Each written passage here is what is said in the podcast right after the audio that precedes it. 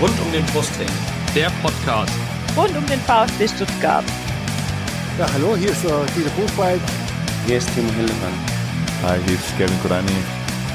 Hallo, äh, ich bin Kakao. Äh, ich wünsche euch viel Spaß beim Podcast rund um den Brustring.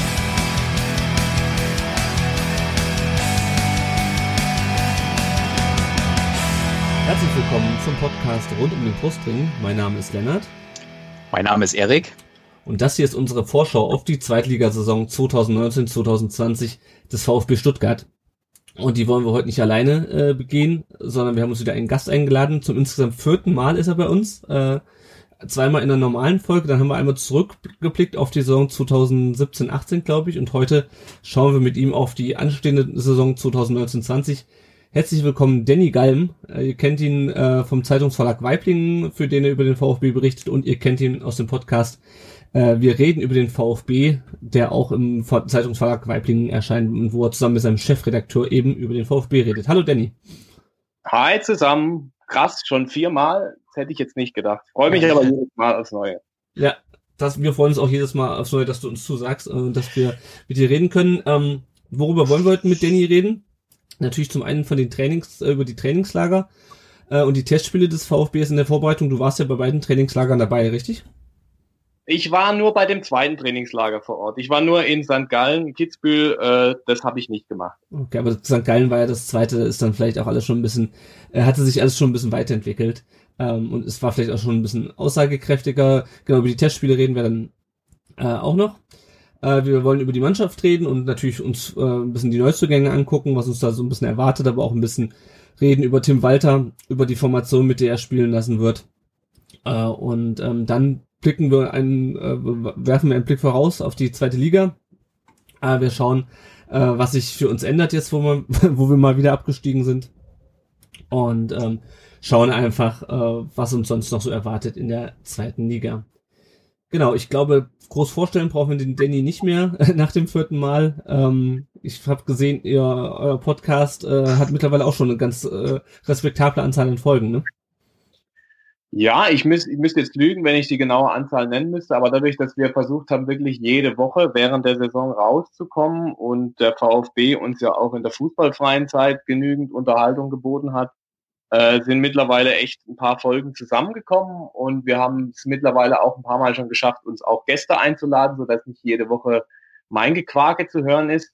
Ähm, ja, hat sich ganz gut entwickelt und jetzt schauen wir mal, wie, wie wir das in der zweiten Liga aufziehen. Wir wissen noch nicht so genau, ob wir den dann auch wöchentlich ausspielen oder ob wir sagen, wir machen einmal im Monat was oder je nachdem, was uns äh, was uns der VfB eben halt bietet. Ja, aber es gibt auf jeden Fall, das möchte ich an der Stelle nochmal festhalten, es gibt echt mittlerweile viele äh, VfB-Podcast. Also als wir angefangen haben 2015, da waren wir einer und da gab es noch diesen VfB-Podcast von, äh, wie hießen die? UFM? Nee, nicht UFM, wie hießen die? Big FM.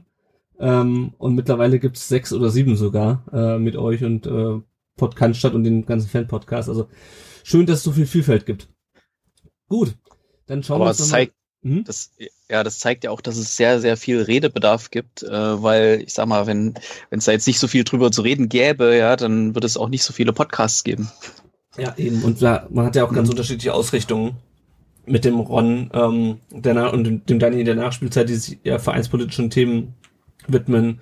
Oder ähm, dem VfB SDA, die ja sehr häufig aufnehmen und die das auch in der Sommerpause, glaube ich, fast täglich eine, eine Folge aufgenommen haben, gefühlt. Deswegen.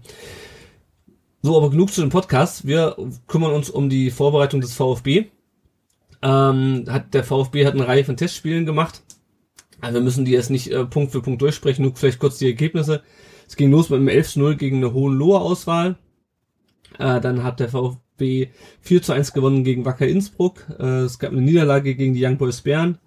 3-0 gegen die TSG Backnang, ein 5 zu 3 gegen den FC Zürich, da kommen wir vielleicht später nochmal drauf zu sprechen.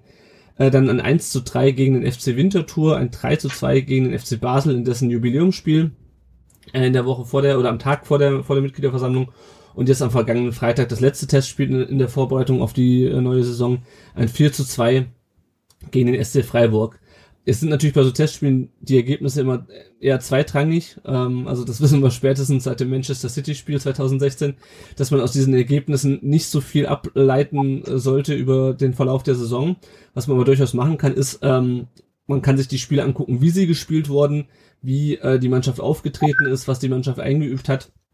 Äh, Danny, du hast ja einen Großteil der Spiele wahrscheinlich auch gesehen oder verfolgt. Äh, was lässt sich denn aus den Spielen ablesen? Ja, es lässt sich so eine gewisse Grundsystematik ablesen, würde ich mal sagen. Also ich tendiere schwer zu einem 4-4-2 mit Raute, das wir dann nächsten Freitag gegen Hannover sehen werden.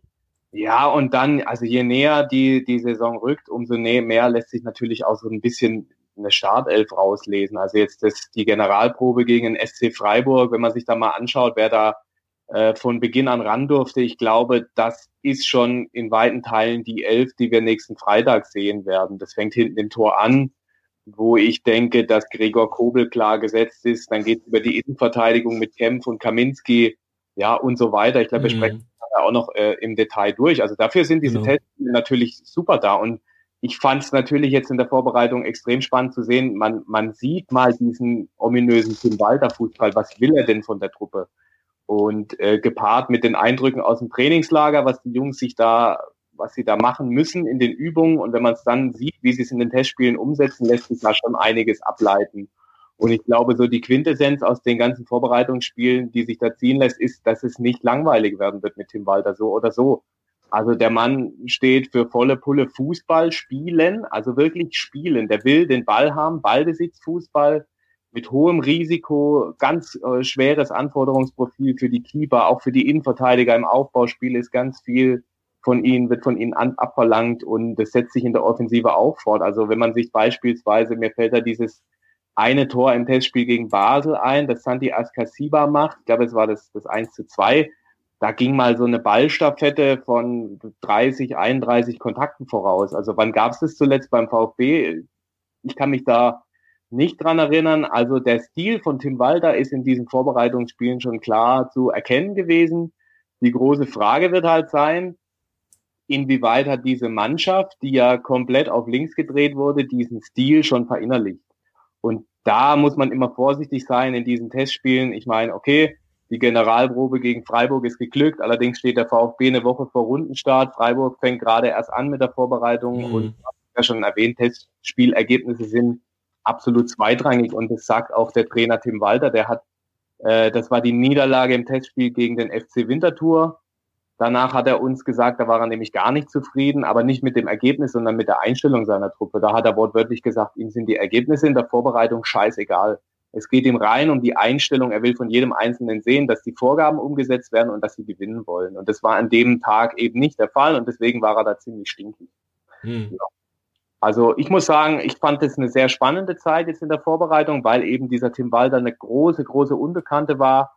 Und äh, zumindest für mich haben sich da jetzt einige Fragezeichen verflüchtigt. Man sieht klar, für was der VfB stehen will. Und ich finde das gut, weil das ist ein klarer Weg, eine klare Spielidee, die man haben möchte.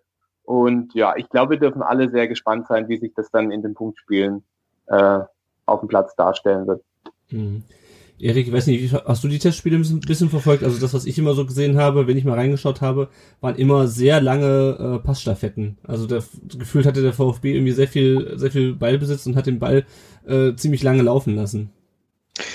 Ja, ich habe ähm, in, den, in den Jahren, wo ich sehr viele Testspiele geschaut habe, wo ich mich sehr stark dafür interessiert habe, das waren dann die Jahre, die Saisons, in denen sehr schlecht gelaufen ist. Deswegen habe ich diesmal versucht, da ein bisschen, bisschen weniger zu schauen. Ich habe ab und zu mal, wenn ich gesehen habe, oh, VfB ist jetzt live, hier, guck mal rein, äh, habe ich mal ein bisschen angeschaut.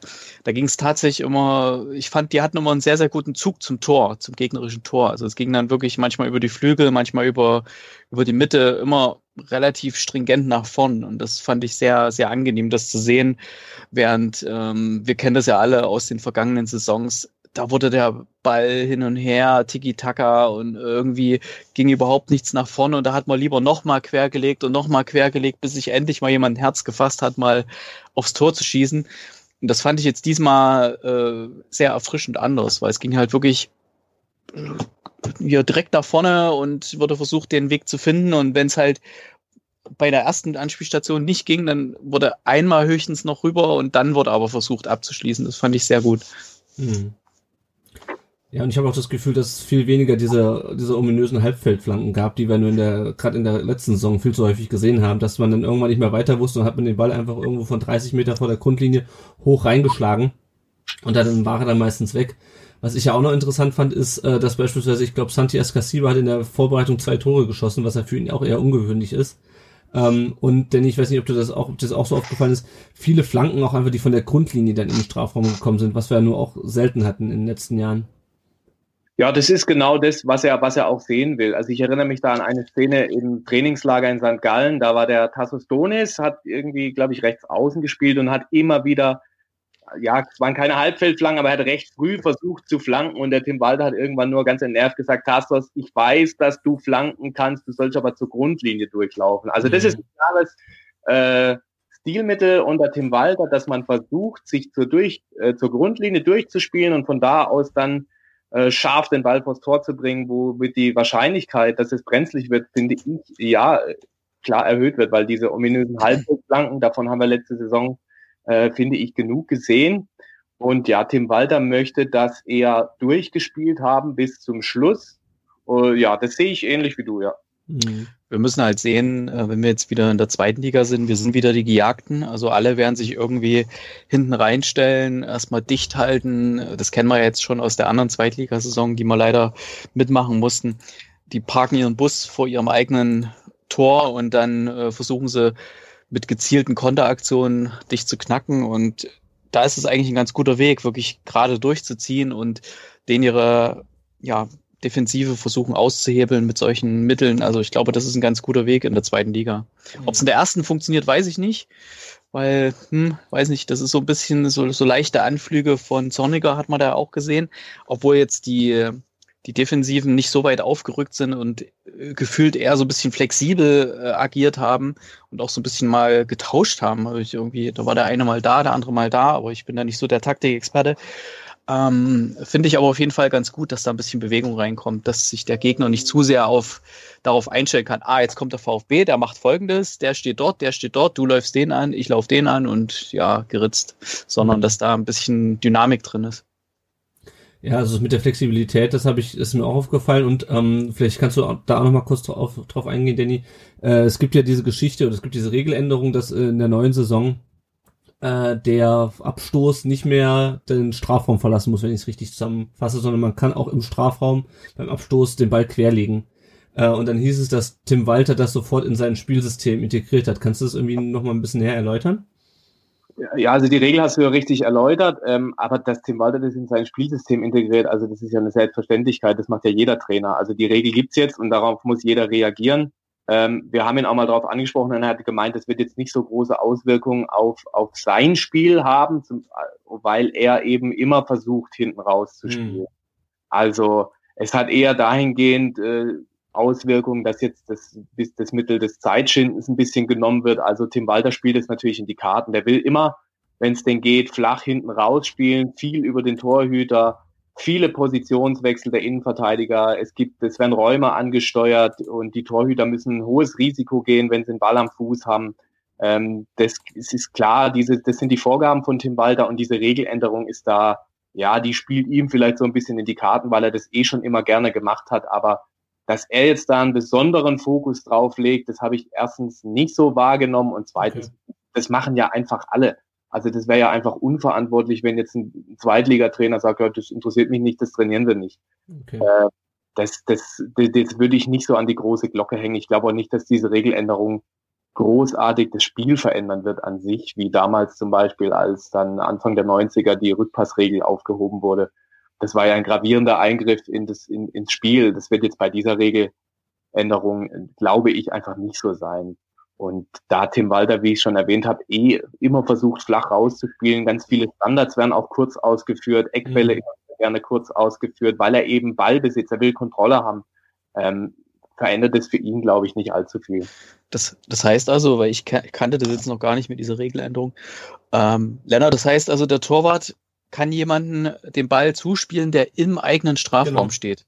Oh, ich glaube, da bleibt mir das Herz stehen. Ich weiß nicht. das wird ja also, wahrscheinlich diese Saison ein paar Mal stehen bleiben. Also da, da kriegt man, hat man eh schon nochmal Schreck gekriegt, wenn da irgendwie der Zieler da irgendwie in den Suha angespielt hat. Hey, nein, schlag doch nach vorne, das ist doch viel zu gefährlich, weil da rennt der Gegner schon an und so. Ja, das ist ja genau das, was Walter nicht will, ne? Weil das war ja das, was ich auch so mitbekommen hatte, dass er halt sagt, na, wenn du den Ball halt lang nach vorne schlägst, dann verlierst du halt die Kontrolle. Ähm, und Aber wenn der Gegner schon anrennt, dann ist es mir lieber, der Ball ist erstmal weg, als dass man da noch im eigenen Strafraum noch hin und her spielt. Ja, aber dann mein Tipp, dann nimm dir ein paar Herzpillen mit, weil das ist, wirst du in VfB okay. jetzt regelmäßig sehen. Also ich habe das, glaube ich, auch mal in einem Text geschrieben, dass das eigentlich als Zusatz jetzt auf die Eintrittskarten gehört, dass man da äh, herzschwache Menschen schon mal vorwarnt. Also Tim Walter will dieses Risiko unbedingt sehen im Spielaufbau. Okay. Und da wird auf Teufel komm raus, hinten kurz und quer gespielt mit dem Torhüter im 16-Meter-Raum, wenn die Mannschaften hoch anlaufen. Also das werden wir definitiv sehen. Und das mhm. ist so gewollt. Und Tim Walter will dieses Risiko, der fordert Mut von seinen Spielern im Aufbauspiel und er gesteht ihnen dann auch zu, dass sie Fehler machen. Ansonsten würde seine Spielidee ja keinen Sinn machen, wenn er von dem Innenverteidiger oder dem Torhüter will, dass er auf Teufel komm raus die Bälle kurz spielt und der dann mal einen Fehler macht, was nicht auszuschließen ist, und er ihn danach auf die Bank setzt, dann würde er sich ja selbst untergraben. Also er gesteht seinen Spielern diese, diese Fehler dann auch zu, weil sonst seine ganze Philosophie ja nicht funktionieren wird. Er kann ja nicht Risiko einfordern und dann Leute bestrafen, die dieses Risiko gehen. Also, aber da schon mal die Warnung an dich. Äh, nimm dir einen Flachmann mit oder, oder sonstige Beruhigungspillen. Das wird auf, auf uns alle zukommen. Am Freitag gegen Hannover schon. Also da hat ja der VfB schon vorgesorgt und hat mir eine Tafel Schokolade geschickt, aber ob die dann bis, bis dahin reicht. aber naja, hat natürlich den Vorteil, dass sie natürlich das gegnerische Feld dann auch ein bisschen entzerren, ja, weil wenn da, wenn die dann aufrücken, dann wären halt Räume frei. Das macht natürlich durchaus Sinn. Wenn es Erfolg hat, super, bin ich dabei. Ja. Ähm, Danny, nochmal kurz, kurz zum, zur Vorbereitung zurück, bevor wir dann gleich auf den, auf den Kader kommen. Äh, du warst dann auch im zweiten Trainingslager dabei, hast du gesagt. Ähm, man hört, es kursieren immer wieder Videos bei Twitter, gerade jetzt von den Testspielen, wo nicht so viele Zuschauer da sind und man die Kommandos des Trainers besser hört. Ähm, also für diejenigen, die es Walter noch nicht live erlebt haben, wie ist er so im Training? Wie, ähm, wie, ja, wie, wie ist er so?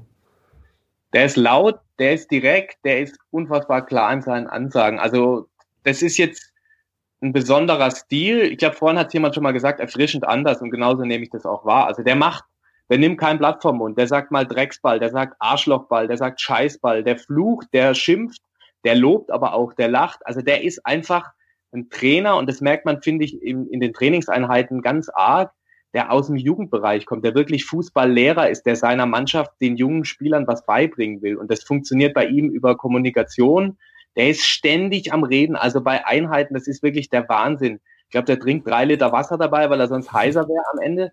Der, der spricht ständig, der korrigiert ständig, der greift ein, der läuft auf den Platz, der zeigt seinen Spielern, was sie falsch gemacht haben. Also das ist ein ganz klares Charakteristikum, das ich bei ihm beobachten konnte, diese klare Kommunikation mit seinen Spielern. Und du hast es angesprochen in diesen Testspielen, das ist halt für viele einfach ungewohnt, dass dass ein Trainer so, so lautstark und fast schon ein bisschen wie in der Kreisliga seine Spieler anschreit. Aber ähm, so ist er und er wird sich auch nicht ändern.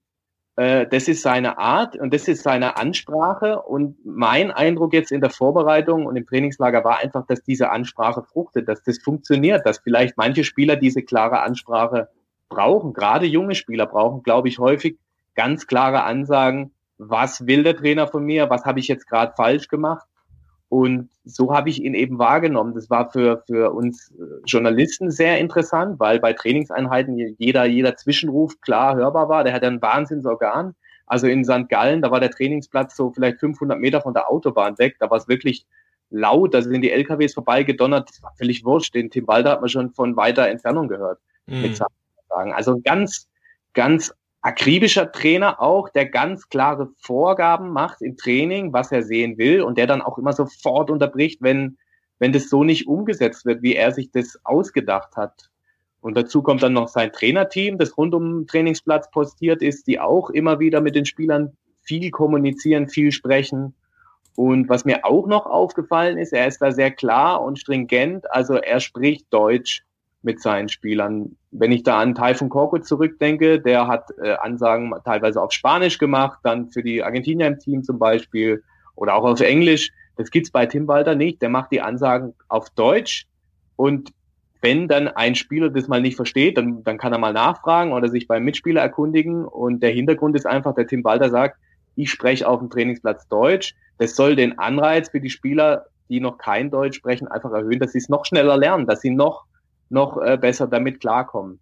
Und mhm. das war beim VfB in der Vergangenheit eben nicht so. Auch Hannes Wolf hat immer wieder seine Ansprachen auf Deutsch und auf Englisch gehalten. Da standen Übersetzer mit am Platz, die dann beispielsweise damals für Takuma Astano übersetzt haben. Das geht's bei Tim Walter nicht. Da ist er knallhart und macht seine Ansagen und wer dann Scheißball und Arschlochball nicht versteht, der versteht es zweimal nicht, aber beim dritten Mal weiß er schon, was gemeint ist, glaube ich. Und eben erfrischend anders, ein ganz besonderer Stil.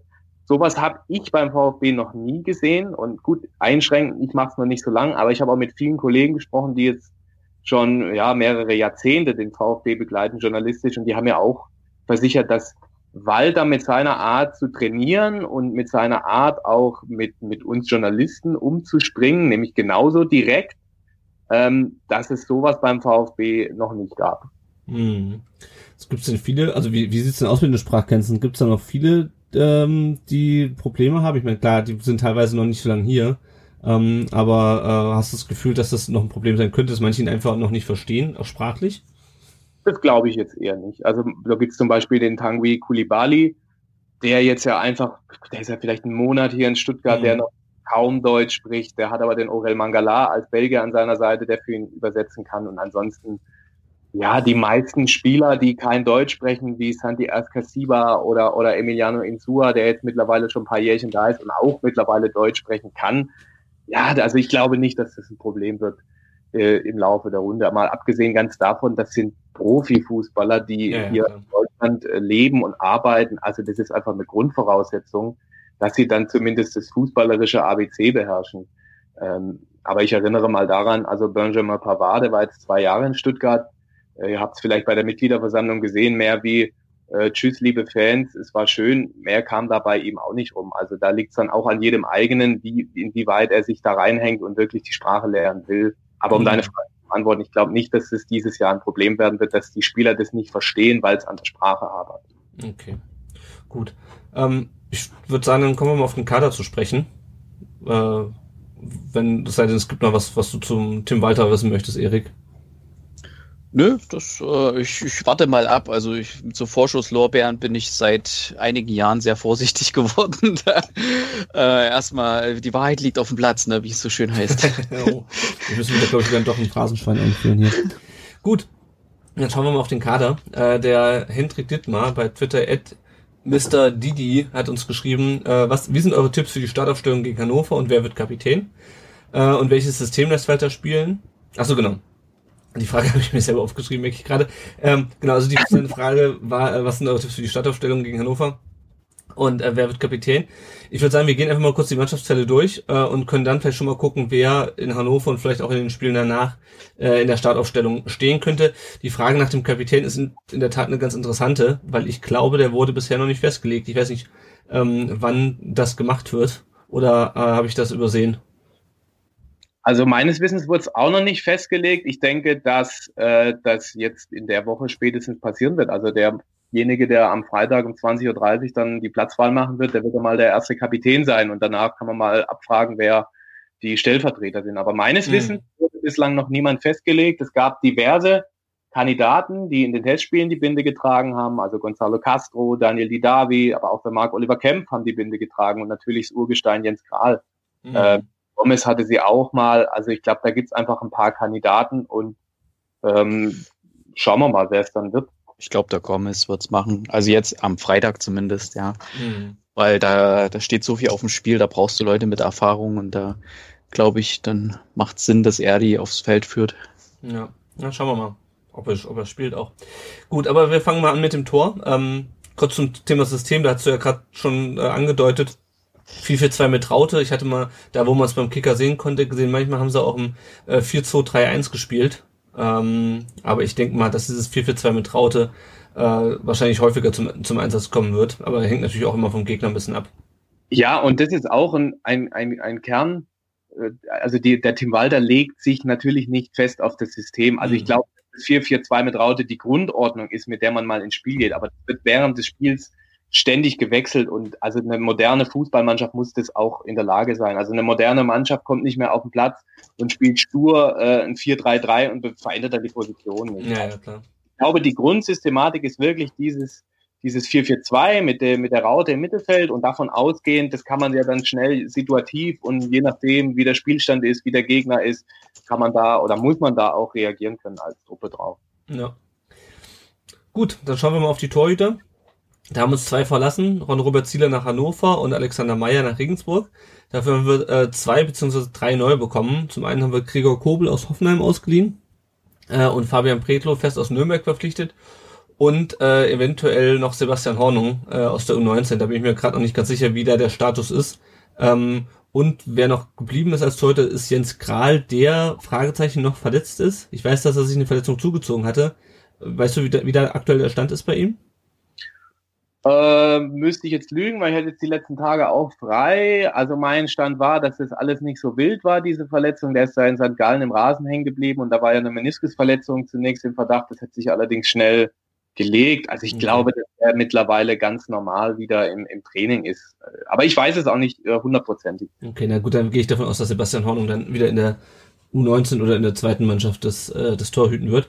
Ähm, ja, genau, also wir haben jetzt zwei neue Torhüter. Ähm, wer, oder hat sich schon rauskristallisiert, wer die Nummer eins ist in den, in den Testspielen?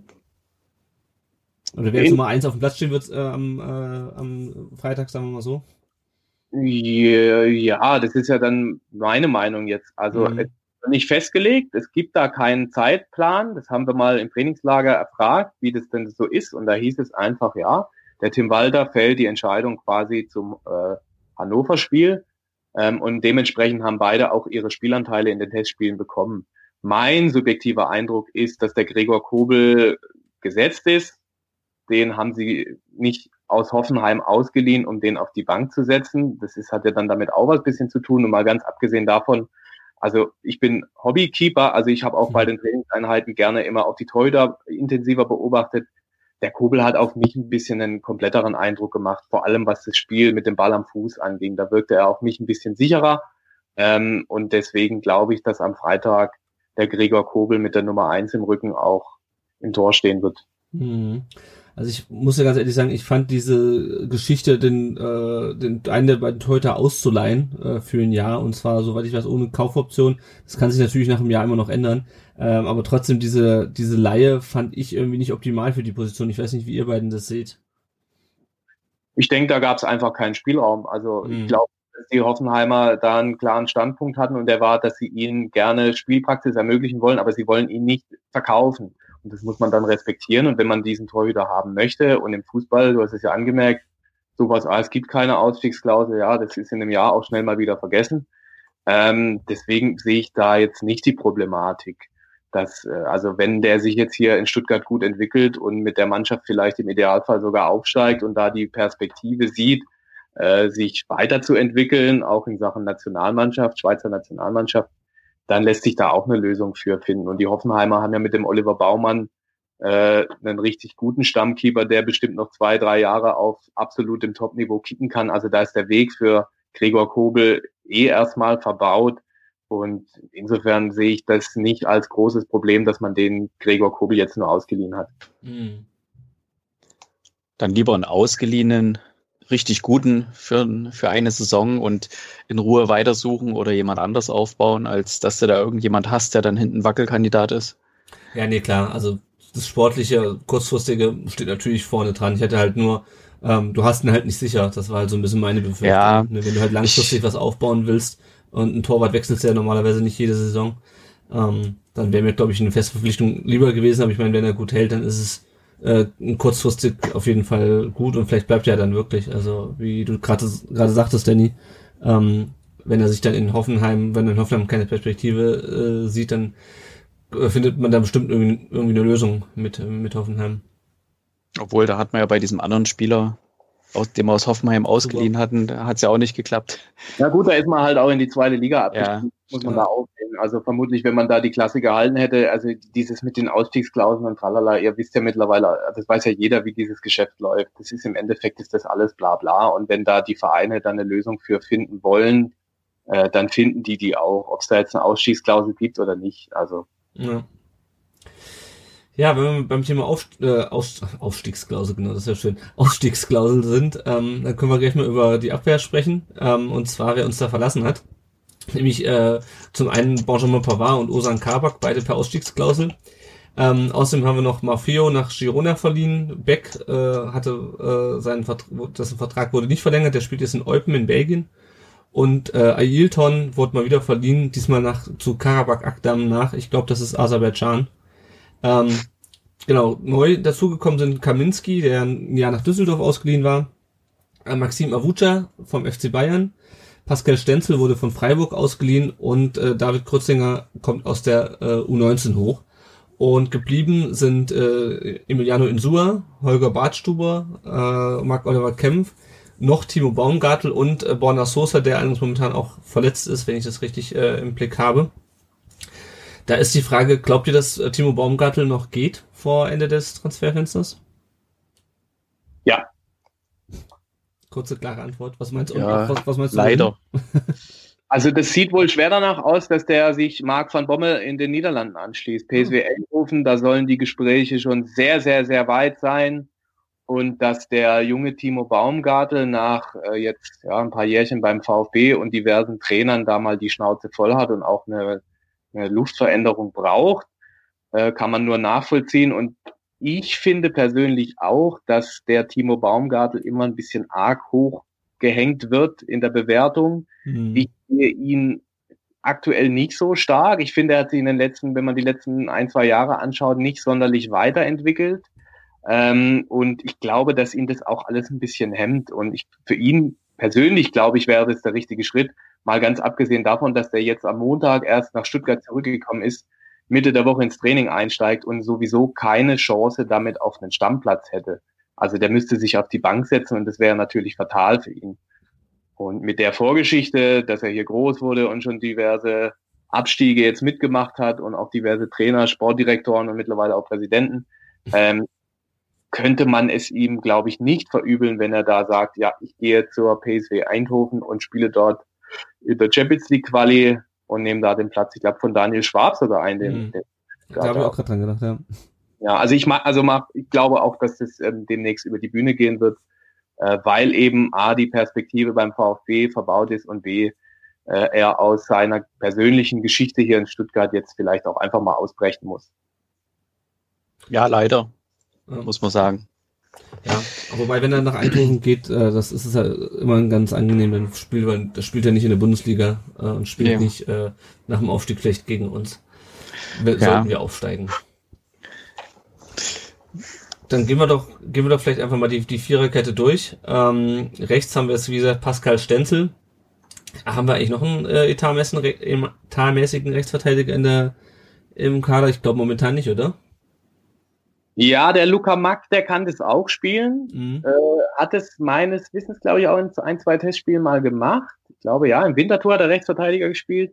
Ähm, ja, der Timo Baumgartel wäre einer, der das auch könnte, äh, das aber nicht machen wird. Ähm, ja, aber man hat da den Pascal Stenzel und das ist ein guter und der wird auch spielen, da bin ich mir ziemlich sicher. Mhm, mhm. Und auf der anderen Seite haben wir zum einen äh, die beiden Spieler, die wir letztes Jahr noch hatten, äh, Emiliano Insua, der ja mittlerweile schon zum zum zweiten Mal in der zweiten Liga spielt, ähm, und Borna Sosa, der, äh, weißt du, wie lange der noch verletzt ist oder ist der, ist die Verletzung da schon wieder am Ausheilen? Der hatte auch glaub, irgendwas am Knöchel, glaube ich, oder? Oder Ja, der hatte so eine Sprunggelenksverletzung, genau das gleiche wie der, wie der Roberto Massimo. Die waren beide dann so wieder im, im lockeren Aufbautraining. Ich glaube, das könnte knapp werden für Freitag.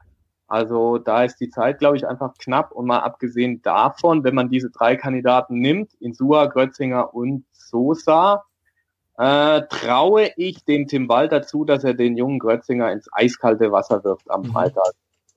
Weil jetzt auch Insua, also ich war, ich bin nie ein großer Freund von ihm gewesen. Der hat immer ganz okay mal gespielt und dann mal wieder ganz grauslich, aber so wirklich die glänzt hat er, finde ich, selten. Ähm, auch weil er sich an äh, taktische Vorgaben immer wieder nur bedingt erinnert hat. War zumindest mein Eindruck so. Und, und dem System von Tim Walter kommt es eben knallhart auch darauf an, dass alle wirklich das umsetzen, was der Trainer will, im Pressing, im Aufbauspiel, dass da Räume besetzt werden. Und ich glaube, dass da der junge David Grötzinger ganz, ganz gute Karten hat, mhm. dass er am Freitag aufschleust. Ja, ja, Und er kann, das auch. er kann das auch. Mhm. Ich bin auch kein großer Fan von Insua. Ähm, und ähm, ja, dann müssen wir mal schauen, wer sich dann im Laufe des, der Saison da ähm, dem jungen Herrn Krötzinger ähm, Paroli bietet. Wie sieht's denn in der Innenverteidigung aus? Also wir haben Kaminski, wir haben Bartstuber, Kempf, ähm, Avucha. Äh, was meint ihr oder Erik, was meinst du denn, was wer dann am Freitag da in der Innenverteidigung steht? Puh, schwer zu sagen. Aber noch, noch mal ganz kurz zu Insua. Da muss ich ganz vorsichtig sein. Meine Frau ist großer Insua-Fan. Die hat sogar eins von diesen neuen Trikots sogar schon mit Insua-Flock. Also ich hoffe mal, dass er spielt, damit sie nicht ganz so traurig ist. Ähm, ja, ansonsten die anderen kann ich jetzt nicht so einschätzen. Da würde ich euch mal das Mikrofon überlassen. Mhm. Die, die Innenverteidiger. Du, wer, wer, wer wird da den Anfang machen? Wird Kaminski äh, spielen?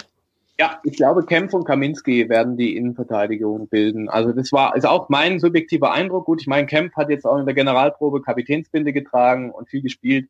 Ähm, und der Kaminski, der scheint sich ganz gut mit dem Tim Walter zu verstehen. Ich glaube, der Tim Walter steht auf ihn, der findet es gut. Und die Gespräche, dass man den jetzt äh, wieder nach Düsseldorf ziehen lässt, die haben sich ja wohl auch endgültig zerschlagen. Also auch da jetzt das klare Signal. Und ähm, der hat es ja gut gemacht. Der Marcin Kaminski damals schon in der zweiten Liga, der ordentlich gespielt und auch bei Fortuna Düsseldorf war der Stammspieler. Mhm. Äh, also mit den beiden in der Innenverteidigung muss einem, denke ich, nicht mau werden. Ähm, Holger Bartstuber ist halt der Holger Bartstuber. ähm, ich äh, glaube nicht mehr, dass man ihn jetzt los wird. Ich finde es auch gut, dass man ihn noch vielleicht in der Hinterhalt hat. Wenn man aber bedenkt, dass er immer noch einer der Top-Verdiener in diesem Kader ist und mhm. man sich quasi so einen Edelreservisten auf der Innenverteidigung hält, ja, könnte vielleicht im Laufe der Runde ein Konfliktfeld werden. Und der Junge, wie spricht man ihn richtig aus? Abucha. Gehe ich mal äh, aus, ja. Ich glaube, der braucht einfach noch so ein bisschen. Ich glaube, das ist in dem Fall dann der Perspektivspieler auf dieser Position und Kempf und Kaminski sind die Innenverteidiger 1 und 2. Okay. Gut, dann gehen wir weiter ins Mittelfeld. Da haben uns auch wieder eine Reihe Spieler verlassen. Äh, Krigic ist äh, zu Sion gewechselt, äh, endgültig. Hans Sapai spielt erst in Fürth. Christian Gentners Vertrag wurde nicht verlängert. Er spielt jetzt bei Union Berlin. David Kopacz spielt in äh, Polen bei Żabce. Ich keine Ahnung, ich kann kein Polnisch, aber ich nehme an, man spricht es ungefähr so aus. Da ist er hin ausgeliehen. Äh, Zuba und Eswein sind wieder zu ihren Stammvereinen zurückgegangen nach der Saison. Der Vertrag von Dennis Aogo wurde nicht verlängert und Erik Tommy wurde nach Düsseldorf verliehen. Und äh, neu im Kader haben wir es Orel Mangala, der aus Hamburg zurückgekommen ist nach, dem, nach der einjährigen Leihe. Atakan Karasor aus Kiel, äh, Philipp Clement aus Paderborn und Matteo Klimovic aus Cordoba und den Mark, den hatten wir gerade schon angesprochen, den hätte ich jetzt im Mittelfeld mal einsortiert. Ähm, genau, und nur drei Mittelfeldspieler äh, sind geblieben aus dem letzten Kader. Das sind nämlich äh, Daniel Didavi, Gonzalo Castro und Santiago Asquibar, wobei ich mir wie bei ähm, Baumgartel auch bei äh, Askasibar die Frage stelle, äh, bleibt er noch? Danny, was weißt du da was Neues? Ich weiß, dass er immer wieder sagt, er weiß es nicht. Weißt du mehr? Genau. Ich habe auch nicht mehr, weil das ist der offizielle Stand mhm. bei ihm. Ähm, ich glaube, dass das noch ein Abgang werden könnte, weil jetzt erst so richtig der Transfermarkt auch in den größeren Ligen ins Rollen kommt und der Santi Ascasiba ist da ja für mich noch ein Kandidat für einen Abgang. Und er hat es ja auch selber gesagt, er weiß es selber noch nicht hundertprozentig, das ist der Stand. Ähm, ich glaube, wenn er in Stuttgart bleibt, spielt er viel.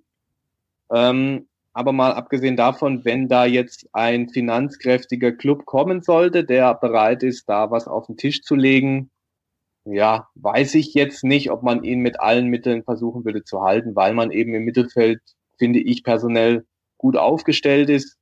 Ähm, da gibt's viele, viele Spieler, die verschiedene Positionen begleiten können. Also der Luca Mack, das haben wir ja schon erwähnt, das ist ja der Inbegriff dieses polyvalenten Spielers, der auf diversen Positionen das machen kann und auch gut machen kann.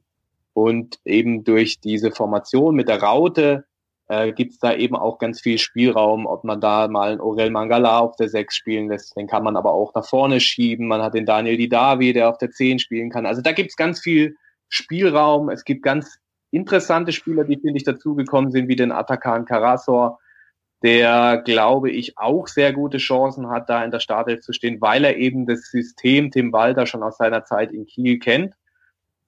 Und dann auch noch der Philipp Clement, der jetzt auf einem guten Weg wieder ist. Ich glaube, wenn der bei 100 Prozent angelangt ist nach seiner Muskelverletzung, wird der auch in der Startelf stehen am Freitag, weil er ist einer, der die zweite Liga gut kennt, mhm. vorgefährlich ist ähm, und der da einfach gut reinpasst. Und dann hat man da eben noch diese diversen jungen Spieler, den, den Matteo Klimovic, den ich sehr spannend finde, der auch, finde ich, für sein Alter schon sehr weit ist, was die Technik angeht. Körperlich muss er noch ein bisschen nachlegen.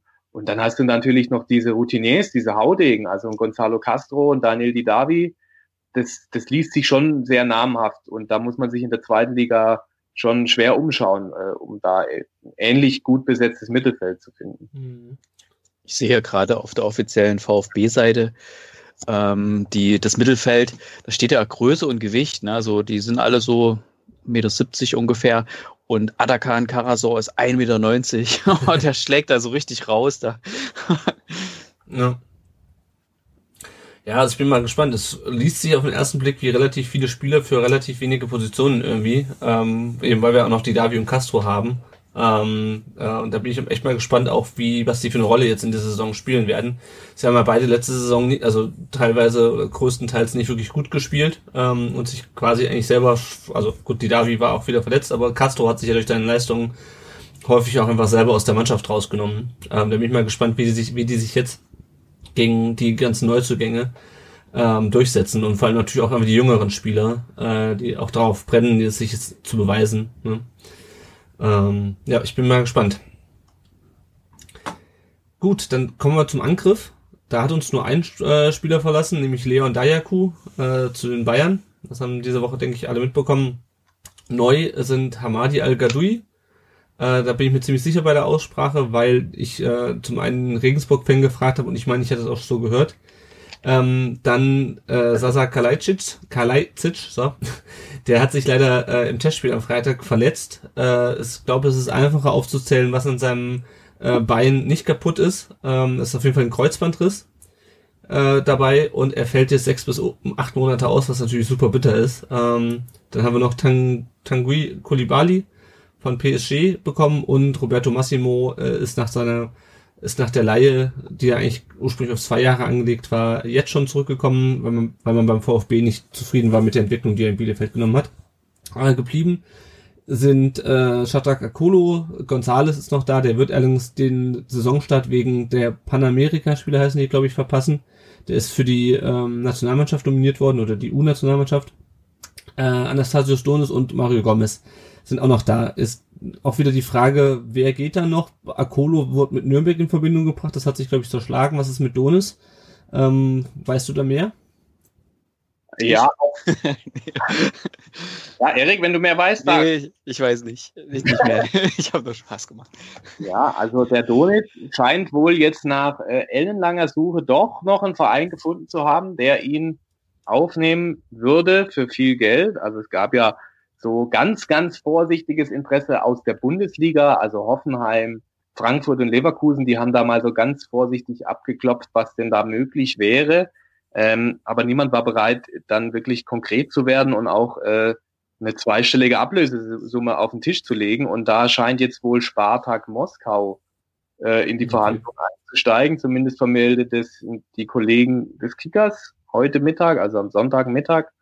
Ähm, und dem, der VfB, das kann man glaube ich auch sagen, der würde dem Anastasius Donis keine Steine in den Weg legen, wenn da jetzt dieser äh, finanzkräftige Club aus Russland kommt und was weiß ich, 12, 13 Millionen auf den Tisch legt, dann wird man den gehen lassen. Das hat mehrere Gründe. Zum einen, er ist und bleibt einfach diese Diva in Kickstiefeln. Äh, also die, die, diese Kurve zwischen Genie und Wahnsinn ist bei ihm einfach unberechenbar und er kann Weltklasse super Spiele abliefern und in den nächsten drei Spielen spielt er wieder eine richtige Grütze. Und vor allem ist er eben einer, das ist ein Freigeist, der hat jetzt auch nicht damit geglänzt, dass er diese Vorgaben in den Trainingseinheiten und auch in den Testspielen immer zu 100 Prozent umgesetzt hat.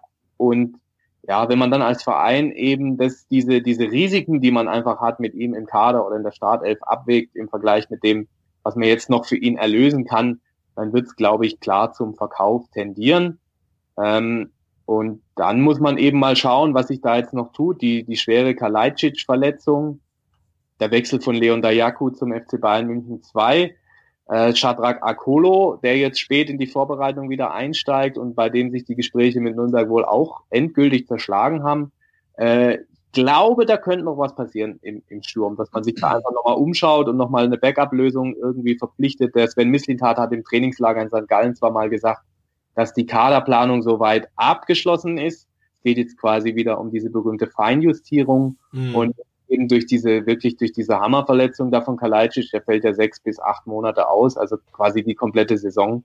Ich könnte mir gut vorstellen, dass man da nochmal aktiv wird und äh, dass man da einfach auch in der Breite äh, vernünftig aufgestellt ist, weil was die Qualität angeht, steht man immer noch gut da, das muss man klar so sagen. Also der Hamadi Al-Gadoui, der hat mir sehr gut gefallen, sehr interessanter Spielertyp, sehr wuchtiger Brecher da vorne drin, der sofort die, den Abschluss sucht. Dann hat man den Mario Gomez. Also ich habe äh, ich hab Kollegen aus Marokko und die haben damals schon total sich gefreut, dass der zum VfB gewechselt ist, dass er hier in die Nähe wechselt.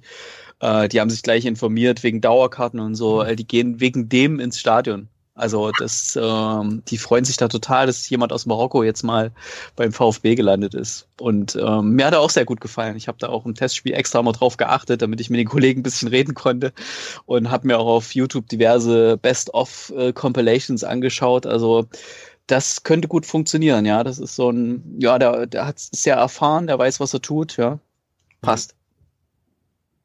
Sorry, ich habe dich unterbrochen, aber ich wollte, bevor ja. du weitergehst zum nächsten, wollte ich mal ganz kurz das einwerfen. Du hast das wunderbar ergänzt, was ich zu ihm auch noch sagen wollte, ja. Also ganz spannender Stürmer, der halt diese Liga kennt. Der letztes Jahr in Regensburg auch ein paar Törchen gemacht. Der hat einfach auch einen Körper. In der zweiten Liga geht dann doch wirklich viel über die Körperlichkeit. Äh, ich erinnere da mal an den Simon Terodde, der halt einfach auch viele Tore für den VfB damals gemacht hat, weil er einfach so ein wuchtiger Kopfballspieler war. Ähm, da passt er ganz gut rein. Und dann hast du noch die Jungen, in den Kulibali, der sicherlich noch seine Zeit braucht, der allerdings sehr, sehr viel mitbringt äh, in der Veranlagung, der auch körperlich, finde ich, für einen 18-Jährigen schon wirklich stämmig wirkt. Ja, und dann, was Roberto Massimo äh, in der Lage ist zu leisten, natürlich ganz schwer, weil er jetzt eben auch in der Vorbereitung viel verletzt war. Und dann hat man noch Altmeister Gomez, der, glaube ich, in der zweiten Liga auch trotz seines eingeschränkten Bewegungsradius immer mal wieder noch für ein Törchen gut ist, weil da geht's dann doch nicht so sehr um die Dynamik, da geht's halt dann doch immer mal wieder einfach nur darum, zur richtigen Zeit am richtigen Ort zu stehen. Und das kann der Mann auch mit 34 Jahren. Mhm. Jetzt, jetzt, nachdem der Benji äh, zu den Bayern gewechselt ist, ist der Tangi Kolibali meine große Hoffnung, dass der sich durchsetzt hier beim VfB und dann vielleicht äh, auch einen Sprung in die Nationalmannschaft äh, in irgendeiner Form schafft, weil mein, mein französisches Pavard-Trikot kann ich jetzt leider erstmal nicht mehr anziehen. kannst es ja, kannst es ja um, umflocken lassen. Ähm, gut, damit haben wir, denke ich, auch die Frage vom ähm, Ed Mohoritz auf Twitter beantwortet, der gefragt hat, denkt der Hitzlentat, äh, was ich übrigens eine sehr schöne Wortschöpfung finde, äh, Hitzlentat, wird nach der Horrorverletzung von Sasa noch einmal auf dem Transfermarkt aktiv. Eine Stürme bräuchte man jetzt, wo Dayaku, äh, wo man Dayaku abgegeben hat noch, oder? Fragt er, äh, ich denke mal, die Frage haben wir beantwortet.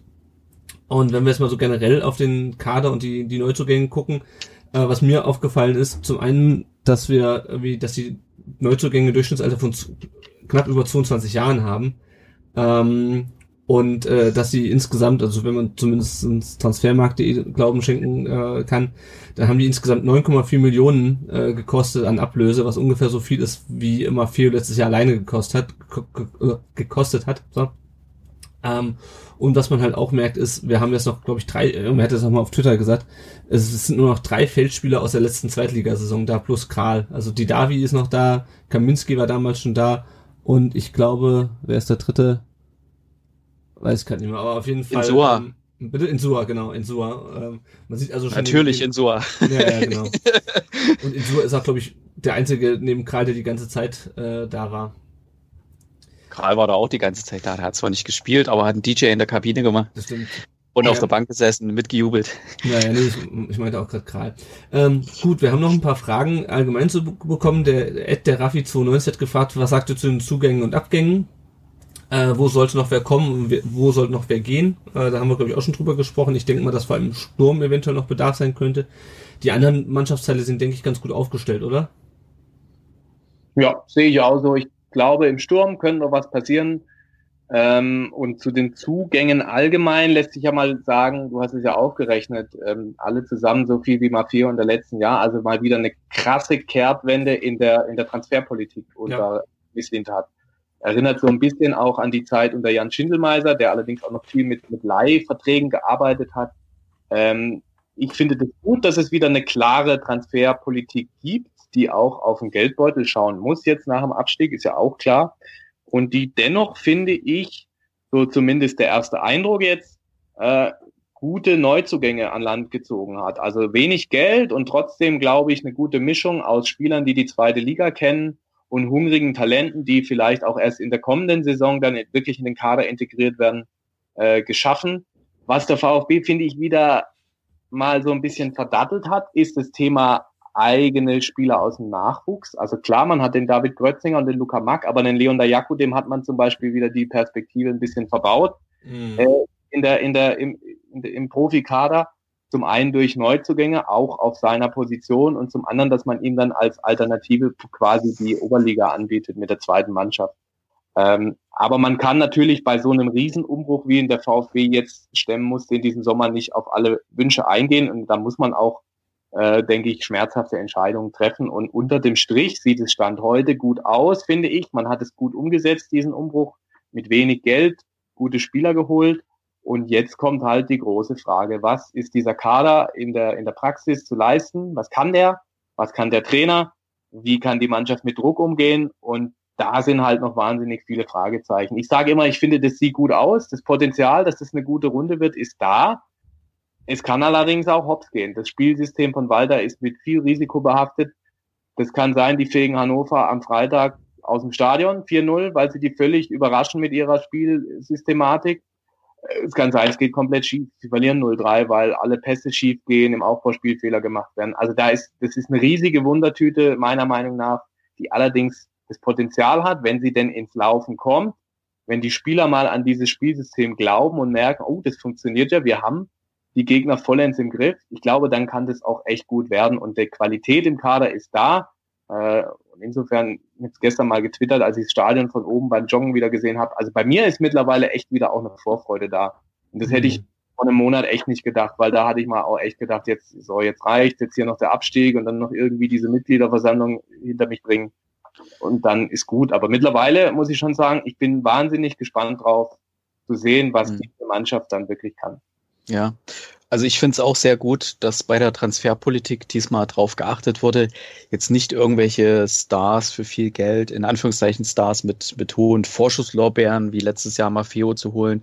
Oder auch Bartstuber zähle ich da auch mit dazu, der ja wie du schon gesagt hattest, äh, der Großverdiener ist und dann eben die Leistung nicht mehr gebracht hat, weil sowas bringt halt die Teamchemie aus dem Gleichgewicht. Ja, wenn du weißt, da ist jemand, der verdient wahnsinnig viel Geld und bringt es einfach nicht. Und du weißt ja, was du verdienst, ne, und musst halt mehr rennen als der andere. Das ist halt schlecht. Und ich glaube, das hat die die ganze, das ganze Klima vergiftet letztes Jahr, letzte Saison. Und deswegen finde ich es gut, dass man sehr homogen äh, rein preislich äh, aus dem gleichen Regal mhm. ungefähr alle genommen hat und jetzt nicht hier, da holen wir jetzt den Star noch oder jetzt, äh, ja, also finde ich, finde ich sehr, sehr, sehr gut und auch die Mischung finde ich gut. Ich halte mich ein bisschen zurück mit, mit Vorschusslorbeeren, weil da haben wir, glaube ich, letztes Jahr alle ein bisschen ins Klo gegriffen. Wir dachten alle, boah, das wird gut.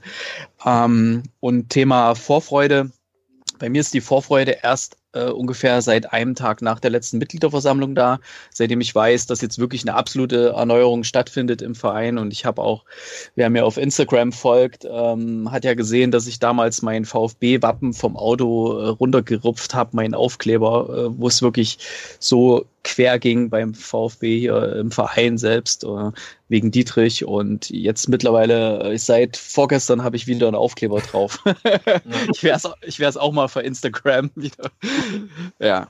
ja. Also deswegen, ich freue mich auch drauf. Ähm, schade natürlich, dass es wieder so spät ist, da kann ich die Kids nicht mitnehmen. Ähm, aber es ist halt scheiß zweite Liga, das müssen wir jetzt mal durch. Und ähm, wir haben ja auch den schon Spielplan gesehen, da sind ja einige komische Spielzeiten und Anstoßzeiten dabei und ach, ja, Lennart, du. ja, also ich bin auch vor allem gespannt, äh, ähm, wie sich das umgesetzt wird. Ich, vielleicht ist es auch ganz gut, dass wir Hannover als erstes haben, die im Gegensatz zu den anderen Zweitligisten noch nicht gegen ähm, Walters äh, System gespielt haben oder gegen, gegen Kiel letztes Jahr mit, mit Walter. Ähm, deswegen ist es, glaube ich, ganz interessant. Äh, und ja, ich bin auch gespannt. Ähm, der Patrick hat uns noch bei Facebook ein paar Fragen geschickt, mögliche Stammelf. Ich glaube, wir hatten vorhin bei der Verteidigung aufgehört. Ähm, Danny, was meinst du denn, wer am, äh, am äh, Freitag im Mittelfeld ähm, starten wird? Ein bisschen schwierig, weil ich glaube, hängt noch ein bisschen was an Clement, wie fit er ist. Ja, wenn mhm. er prozentig fit ist, wird er spielen. Ich könnte mir vorstellen, Karator auf der 6 und dann, ja, vielleicht einen Clement über rechts kommen lassen, Mangala oder, oder Castro über links und vorne den Didavi als Zehner, sowas in die Richtung. Also da ist es, glaube ich, schwierig, weil da dann auch der Gegner eine kleine Rolle spielen wird, ja, wie er äh, positioniert. Ähm, und deswegen da jetzt ja, also wenn ich mich festlegen müsste, Carazzo auf der 6, Castro links, rechts Clement und die Davi auf der 10. Ja, vorne drin im Sturm muss man, glaube ich, mal schauen, ob er gleich beide Brecher loslässt, ob er Gomez und al da eine Doppelspitze bilden lässt oder ob er sich überlegt, da vielleicht noch einen wendigen Spieler zu bringen, vielleicht sogar einen Kulibali mal reinschmeißt. Äh, da hat er Spielraum. Und da muss man jetzt auch mal schauen, wie sich das in der Trainingswoche entwickelt. Und dann äh, werden wir, glaube ich, am Freitag, wann ist das Spiel? 2030, also 1930 kommt die Aufstellung. Da dürfen wir dann gespannt sein. Gut, die anderen Fragen von Patrick haben wir größtenteils schon beantwortet. Das System von Walter, ähm, das Potenzial junger Spieler, das Verhältnis von Trainer und Spieler und äh, Verhalten zu jungen Spielern. Das Thema Zorniger, ähm, ich glaube, ähm, ähm, was den Umgang mit der Öffentlichkeit und die Sturheit am System festzuhalten angeht, ähm, man kann Parallelen ziehen, aber ich glaube, ganz so ähm, stur wie, wie Zorniger ist er nicht, oder? Ich weiß nicht, ob du Zorniger damals noch ähm, miterlebt hast. Ich habe gerade nochmal bei dir auf Twitter geschaut, du hast gesagt, seit Oktober 2016 äh, berichtest du über den VfB.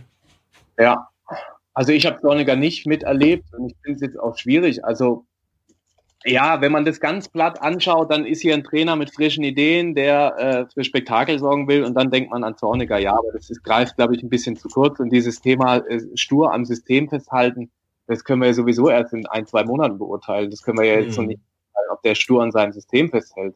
Äh, vom Typ her, das habe ich mir jetzt sagen lassen von Kollegen, ist er ein ganz anderer, weil der Alex Zorniger sehr von oben herab war und ja, also ich habe ich weiß was und ihr nicht. Äh, das kann ich jetzt von Tim Walder nicht sagen. Das war sehr angenehm oder das ist sehr angenehm, sich mit ihm über Fußball zu unterhalten, weil er eben auch andere Meinungen zulässt. Er ist sehr direkt. Das sind vielleicht viele nicht gewohnt. Also der fährt einem auch wirklich mal übers Maul.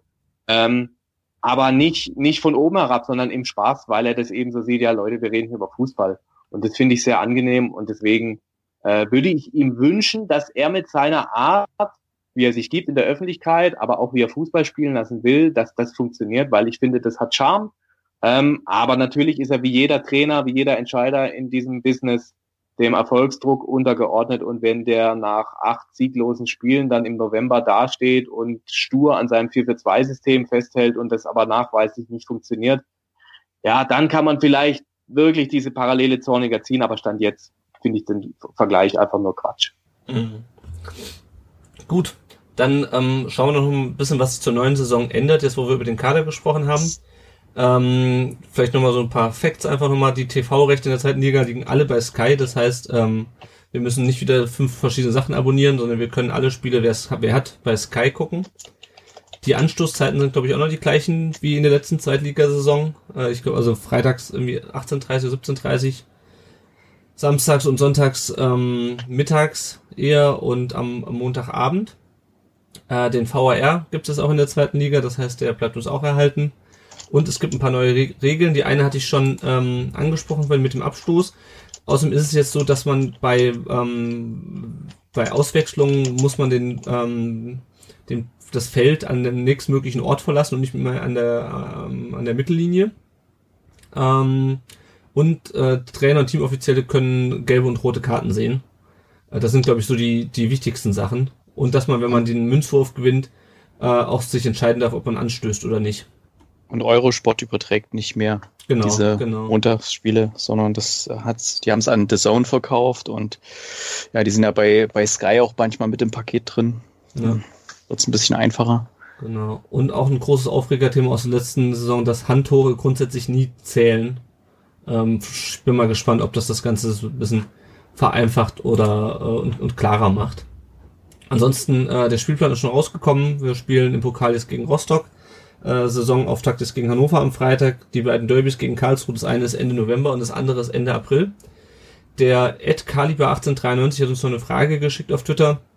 Den fünf Gründe, warum der VfB nicht aufsteigt. Den fünf positive Dinge über Wolfgang Dietrichs Amtszeit. Ich glaube, da könnten wir eine eigene, ähm, eine eigene Folge zu machen. Ähm, Wieso fünf positive Dinge über Wolfgang Dietrichs Amtszeit? Das nee, wird relativ anderen, kurz. Warum der VfB nicht aufsteigt. nee, das, das Ach so. geht relativ flott. Wer ist der größte Konkurrent im Aufstiegsrennen? Ähm, ich gehe davon aus, dass Hannover auf jeden Fall ein großer Konkurrent sein wird. Äh, Nürnberg, auch wenn sie ich glaub, nicht so der HSV. Haben. Und der HSV, genau. Das wären jetzt so meine größten ja. Konkurrenten. Ähm, plus, plus irgendwelche Überraschungsteams wie irgendwie St. Pauli oder irgendwas. Oder die, aber wer mir auch sehr gut gefallen hat, ich habe durch Zufall gesehen, ähm, im Fernsehen wurde das übertragen, Dynamo Dresden hat gegen Paris Saint-Germain ein Testspiel gehabt. Ähm, es war zwar jetzt nicht äh, die ganzen Stars dabei, aber so Mbappé und so waren trotzdem dabei. Mhm. Hat mir sehr, sehr gut gefallen, also wie die sich da ja. gegeben haben. Also das sind so, könnten so Überraschungskandidaten sein, wer weiß. Ja. Und dann fragt er noch Pokalspiel gegen Rostock, Revanche oder erneute Demütigung. Also ich hoffe mal, dass wir uns diesmal gegen Rostock durchsetzen, obwohl jetzt nur noch eine Liga zwischen uns liegt. Ähm, aber zweimal gegen denselben Verein rauszufliegen aus dem Pokal, das wäre schon ein bisschen peinlich.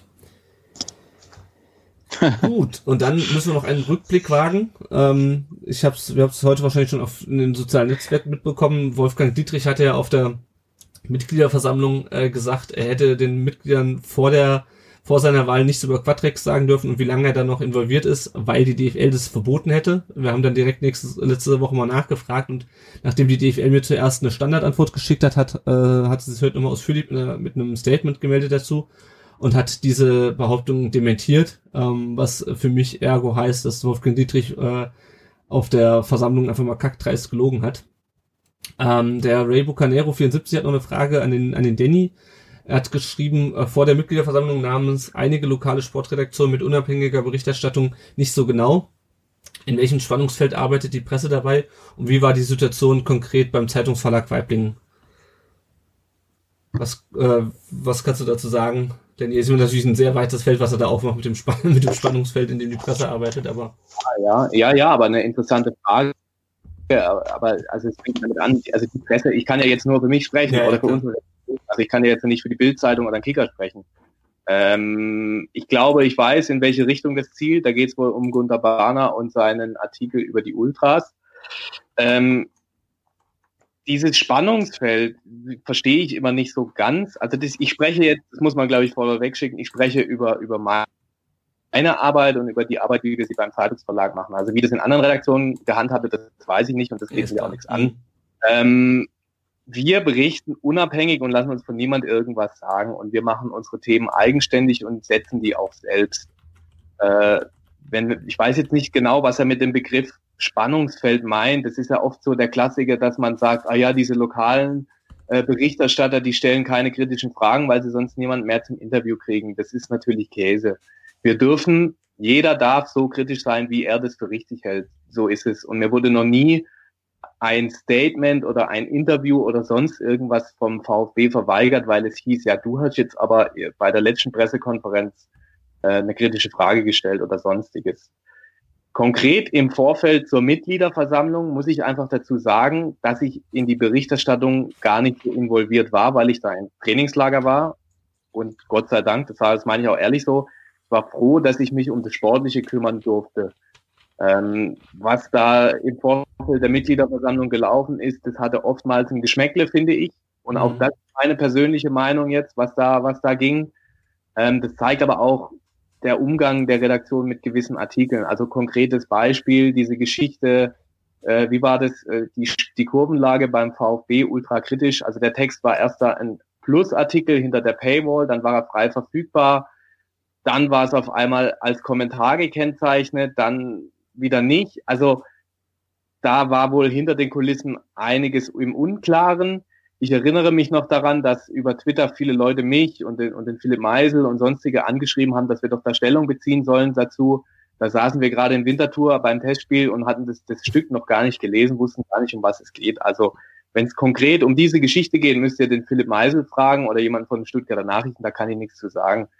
Ähm, ist jetzt schade, weil ich würde das gern, das kann man schon auch diskutieren, aber da müsste man halt mal konkreter fassen, was meint er jetzt mit, mit Spannungsfeld und, und wie gehen wir mit der Situation um. Also ganz klar, das ist ein Riesenthema für uns, die Mitgliederversammlung. Da, da wogen die Emotionen hin und her und man muss, man muss das abbilden. Allerdings immer als objektiver und neutraler Berichterstatter. Man darf als Redakteur natürlich dazu eine Meinung haben. Man darf sie auch schreiben und kundtun. Man muss sie dann aber als Meinung kennzeichnen. Das ist ein journalistischer Standard. Und ja, also spannendes Thema und vielleicht ja auch mal eine, Folge wert, eine Podcast-Folge, wo man einfach mal noch mit mehreren Journalisten zusammen das Thema bespricht. Also, weil, wie gesagt, ich kann ja nur über unsere, unsere kleine Redaktion mhm. sprechen. Wir sitzen da im Rechtssaal und dürfen das machen und machen das so, wie wir das für richtig halten. Und, und äh, das muss man bei all der Geschichte natürlich auch sagen. Wir sind der Zeitungsverlag Weibling. Wir haben jetzt nicht die Power wie der Kicker oder die Bild.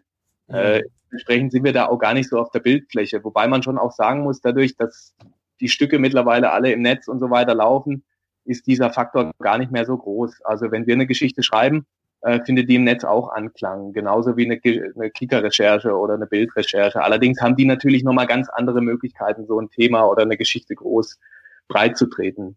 Ja. Also ja, ich weiß jetzt nicht, ob ich die Frage so, so dahingehend äh, befriedigend beantworten konnte, aber ja, so, also so ich, wahrgenommen. Ich denke schon, der Ray Bucanero ist ja auch auf Twitter genauso wie du. Ihr könnt das ja noch.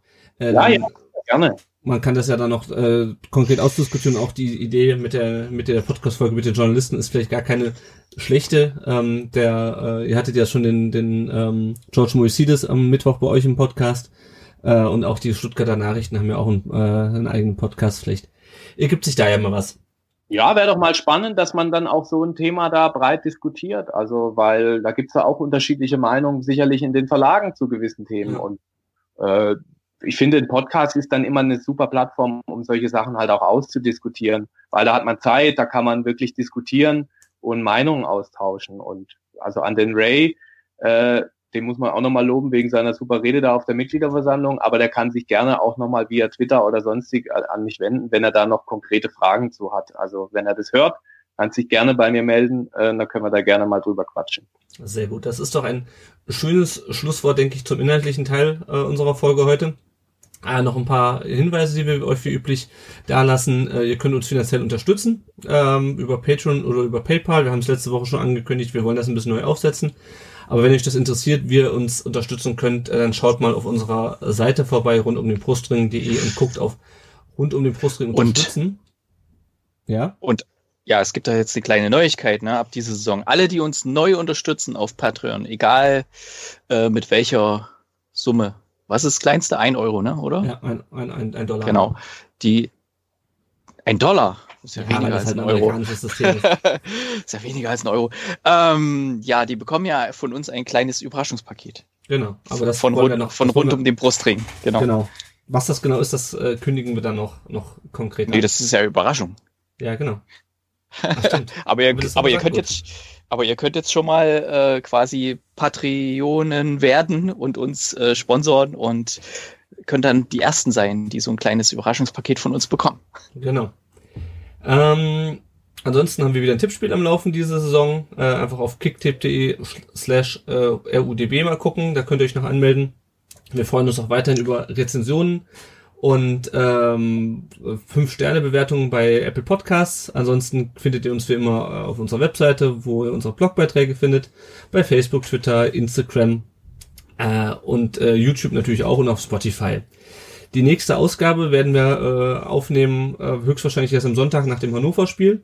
Ähm, nach dem siegreichen Hannover-Spiel. Genau, nach dem ersten Heimsieg in der neuen Saison. Und ähm, genau.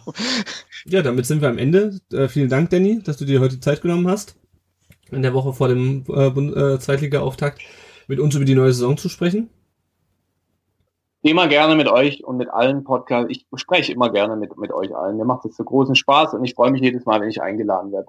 Wir freuen uns jedes Mal, wenn du zusagst. das ist doch super. Gut, alles klar. Ja, dann, äh, liebe Hörer, äh, hoffen wir mal, dass wir in der nächsten Folge dann über äh, einen Sieg sprechen können. Und äh, ansonsten verabschieden wir uns an dieser Stelle. Tschüss. Tschüss. Ja.